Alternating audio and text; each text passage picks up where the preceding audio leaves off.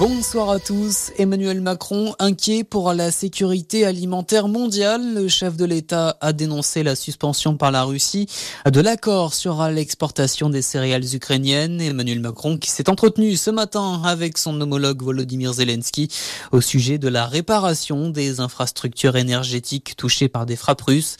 L'Élysée a également annoncé la tenue d'une conférence internationale à Paris le 13 décembre prochain sur le soutien aux civils ukrainiens.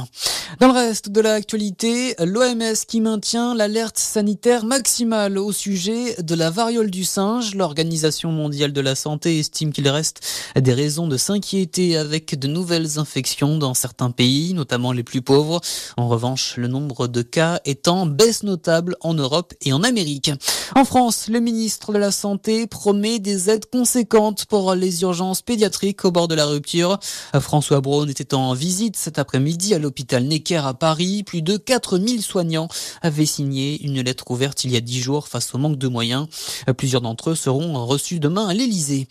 Ce coup de pouce aujourd'hui pour le porte-monnaie de plus de 13 millions de retraités. Les pensions complémentaires du privé versées par l'Agir Carco augmentent de plus de 5%. C'est l'un des changements de ce 1er novembre.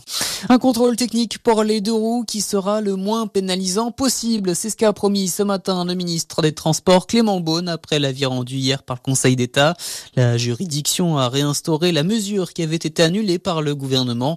Une concertation va maintenant être menée dès la fin de la semaine avec les associations de motards et de sécurité routière. Et puis ne pas être tenté. Le maître mot de près de 130 000 fumeurs. Il démarre aujourd'hui le défi du mois sans tabac. Une opération lancée par les autorités de santé pour encourager les fumeurs à s'arrêter pendant 30 jours.